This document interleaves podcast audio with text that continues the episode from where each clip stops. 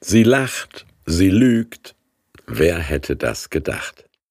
Isaak aus 1. Mose, Genesis 18 und 21. Der Herr erschien Abraham bei den Eichen von Mamre. Abraham saß in der Mittagshitze am Eingang seines Zeltes. Er schaute auf, da standen drei Männer vor ihm. Sie fragten ihn, Wo ist deine Frau Sarah? Er antwortete, Drinnen im Zelt. Darauf sagte einer der Männer, Nächstes Jahr um diese Zeit komme ich wieder zu dir, dann wird deine Frau Sarah einen Sohn haben.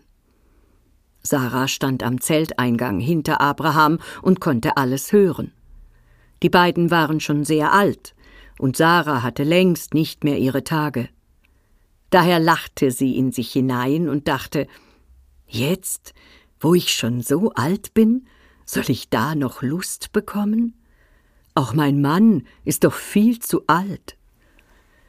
Da fragte der Herr Abraham Warum lacht Sarah und denkt, dass sie zu alt ist, um ein Kind zu bekommen?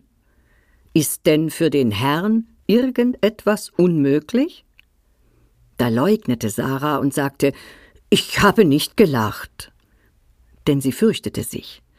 Er aber entgegnete Doch, du hast gelacht. Der Herr ließ geschehen, was er ihr verheißen hatte.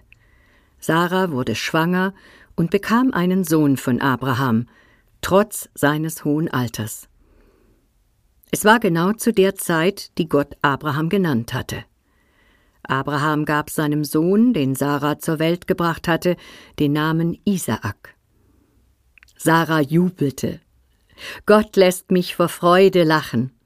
Wer davon hört, lacht mit mir. Wer hätte Abraham jemals vorhergesagt, Sarah wird ein Kind stillen? Doch ich habe einen Sohn von ihm bekommen, trotz seines hohen Alters. Dreh- und Angelpunkt des Films Der Name der Rose. Sean Connery in der Verfilmung des Romans von Umberto Eco ist das Lachverbot des grässlichen Mönchs Jorge von Burgos. Risui abstinuit, lach nicht. Jahrhundertelang hielten manche Bibelleser Gelächter für gotteslästerlich. Es sei doch bezeichnend, fand zum Beispiel Kirchenvater Augustinus, dass Neugeborene nicht lachend, sondern weinend auf die Welt kämen. Als wüssten sie schon, was sie erwartet. Autsch! Und alles wegen dieser Geschichte. Mit der Verheißung Gottes, Abraham werde Stammvater eines großen Volkes werden, war's wohl nix. Er und seine kinderlose Sarah sind jenseits jeglicher sexuellen Funktionsfähigkeit.